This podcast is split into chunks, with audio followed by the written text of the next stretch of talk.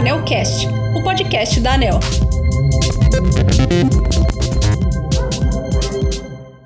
Olá, ouvintes. Bom dia. O tema de hoje do Anelcast é a Lei Geral de Proteção de Dados, que está em vigor desde setembro de 2020 e é um marco legal que regulamenta o uso, a proteção e a transferência de dados pessoais no Brasil. A lei proíbe o tratamento dos dados pessoais para a prática de discriminação ilícita ou abusiva. Essa lei prevê ainda que o titular de dados tem direito à correção de dados incompletos, inexatos e desatualizados, bem como a remoção imediata dos seus dados da base da empresa.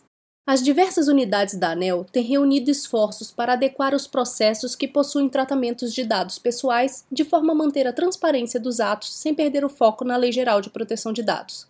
Hoje iremos conversar com alguns servidores que estão ajudando a colocar a ANEL nos moldes da Lei Geral de Proteção de Dados. Vamos começar conversando com Shirley Pimenta, analista da Superintendência de Gestão da Informação. Oi Shirley, bom dia. Você poderia falar para a gente quais dados são considerados dados pessoais? É simples. É, qualquer dado ou conjunto de dados que permitam identificar um indivíduo vivo é considerado um dado pessoal. Vou dar alguns exemplos para vocês, mas é sempre importante ressaltar que é necessário ter o contexto para que a gente possa então classificar de forma segura se aquele dado é de fato um dado pessoal ou não. Mas vamos aos exemplos. Os dados de identificação pessoal, como por exemplo o nome, o RG, o CPF, dados de identificação eletrônica, dados de localização eletrônica, são dados pessoais. Dados financeiros do indivíduo, como por exemplo, recursos financeiros, dívidas e despesas, situação financeira, empréstimos, hipotecas, linhas de crédito, os dados bancários, todos esses são dados pessoais. Mas, além disso, também características pessoais são considerados dados pessoais. Detalhes pessoais, detalhes militares, situação de imigração, descrição física são dados pessoais. Outros, outros exemplos de dados pessoais, hábitos pessoais, né? estilo de vida, viagens e deslocamentos, contatos pessoais, posses, distinções, uso de mídia também são considerados dados pessoais. Características psicológicas, descrição psicológica é um dado pessoal. A composição familiar, se é casado ou com quem coabita, o histórico conjugal, familiares e membros da família também são considerados dados pessoais. Interesses de lazer são considerados dados pessoais. E por aí vai. É uma gama grande de, de dados que podem ser considerados como dados pessoais. Dados residenciais, por exemplo, endereço da sua residência, telefone, são considerados dados pessoais. Hábitos de consumo, Dados de bens e serviços que você consome também podem ser considerados dados pessoais.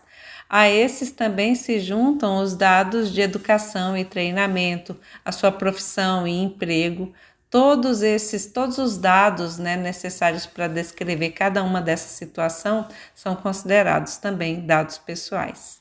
Obrigada, Shirley. Agora vamos entrevistar o gerente executivo adjunto da Auditoria Interna da ANEL, Alexandre Gonçalves. Oi, Alexandre, bom dia. Quais os princípios trazidos pela Lei Geral de Proteção de Dados e como eles se relacionam com os processos da ANEL? Olá, pessoal. É, antes de adentrar nos princípios da LGPD, é, o mais importante é a boa-fé no tratamento do dado pessoal. Ou seja, ao nos depararmos com dados pessoais, a gente precisa fazer alguns questionamentos. Né?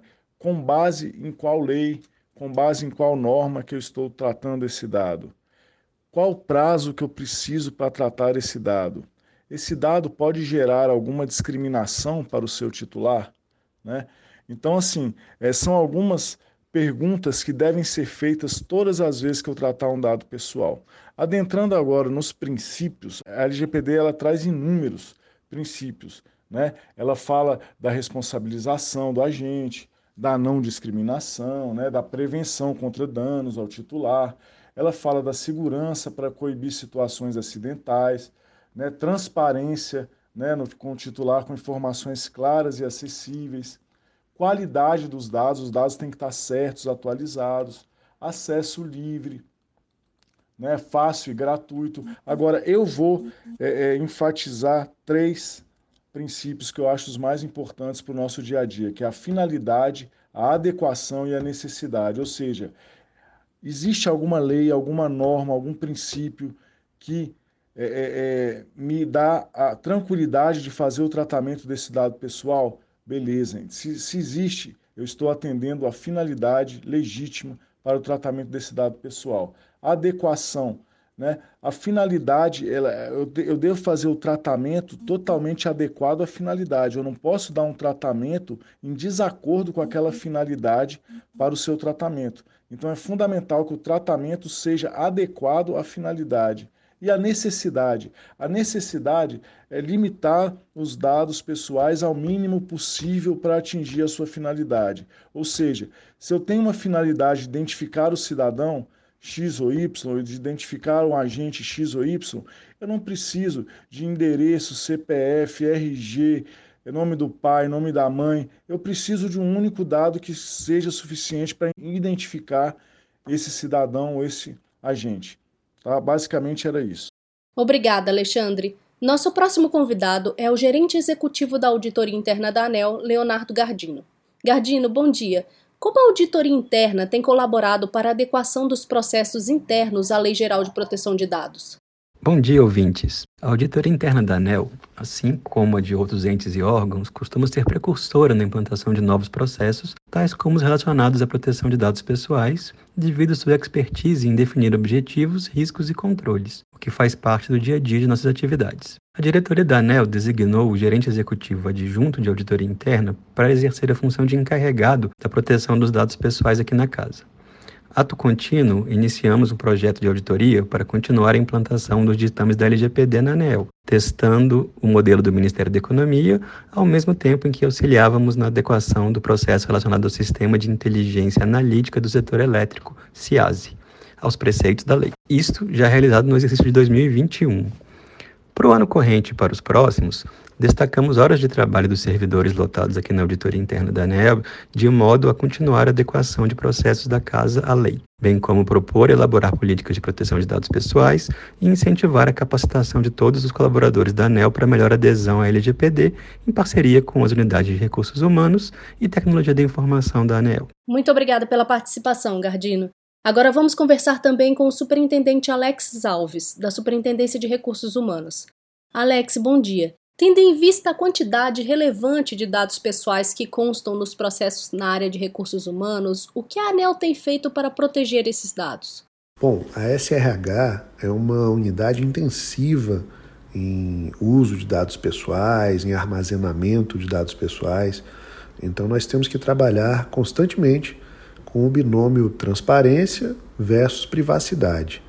Né? O que é de caráter estritamente pessoal, pacificado como caráter de caráter estritamente pessoal, nós é, conferimos acesso restrito. É, o que é de caráter público, dados que constantemente são solicitados via lei de acesso à informação ou é, para fins de transparência ativa, nós classificamos então como documentos ostensivos, e o que há de interseção entre esses dois mundos, por haver sempre ali uma certa interseção nesses assuntos, quando a gente fala de gestão de pessoas no serviço público, é natural que a gente fique é, em constante análise é, dessa, dessa pertinência, né? de se colocar um dado como reservado ou um dado como, é, como público. Isso é algo que fazemos em observância é, constante à LGPD e aos normativos sobre transparência, como a Lei de Acesso à Informação. E Alex, quais ações de capacitação estão sendo realizadas na ANEL para que os servidores estejam preparados para o tratamento adequado dos dados pessoais?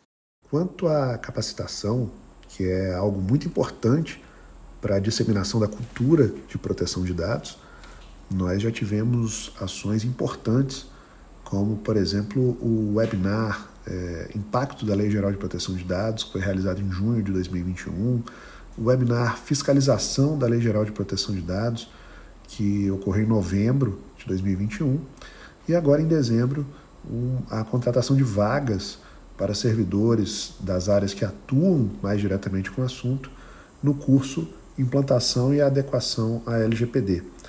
É, com isso, nós alcançamos um universo bastante significativo de servidores já com alguma capacitação sobre o tema e vamos continuar expandindo esse universo, certamente agora em 2022, com novas ações de capacitação na área. Muito obrigada por conversar com a gente hoje, Alex. Para finalizar nosso episódio, vamos conversar com Daniel Ribeiro, coordenador dos canais de atendimento da Superintendência de Mediação Administrativa, Ouvidoria Setorial e Participação Pública. Daniel, bom dia. Você poderia nos explicar como está sendo realizada a gestão dos canais de relacionamento com os consumidores à luz da Lei Geral de Proteção de Dados? Atualmente, a SMA disponibiliza diversos canais de contato para que o cidadão possa obter uma informação ou registrar uma reclamação junto à ANEL. Para atender a esses diversos perfis de público, é, há canais onde o usuário pode ele próprio registrar sua solicitação de ouvidoria, como no site ou no aplicativo mobile, e outros canais em que o registro é feito mediante a interação com atendentes. É o caso do chat humano e o telefone 67, por exemplo. Cada canal tem características próprias, mas todos requerem do, do cidadão dados pessoais e dados da sua unidade consumidora. Né? Hoje, o nosso banco de dados tem aproximadamente 1 milhão 450 mil usuários válidos, né, atuantes. É, mesmo antes da LGPD, o cuidado com os dados do cidadão sempre foi uma preocupação constante na SMA e não tem outra forma de ser. A gente entende que isso é um, é um compromisso institucional. A primeira ação da SMA foi ocultar os dados pessoais e as respostas das reclamações no site da ANEL e no aplicativo, só podem ser visualizadas pelo titular após a conferência de login com senha pessoal e intransferível. Em seguida, ocultamos dos técnicos e analistas, né, no sistema de gestão de ouvidoria, dados que não sejam absolutamente necessários para análise da demanda. Ou seja, tanto em relação ao próprio usuário quanto aos servidores e terceirizados da ANEL, os dados acessíveis nos nossos registros são tratados com muita cautela. Atualmente, no portal da ANEL, estamos trabalhando na atualização da política de privacidade, que versa sobre a coleta e utilização dos dados, e analisando tabelas, atributos, inclusive dados que possam constar em nosso banco, que com o passar do tempo podem, podem ter se tornado obsoletos. Né? Bom, dessa forma não temos dúvida que a proteção de dados de consumidores sempre será um compromisso indissociável na atuação da agência. Obrigada pela participação, Daniel. Muito obrigada, ouvintes. Até o próximo episódio.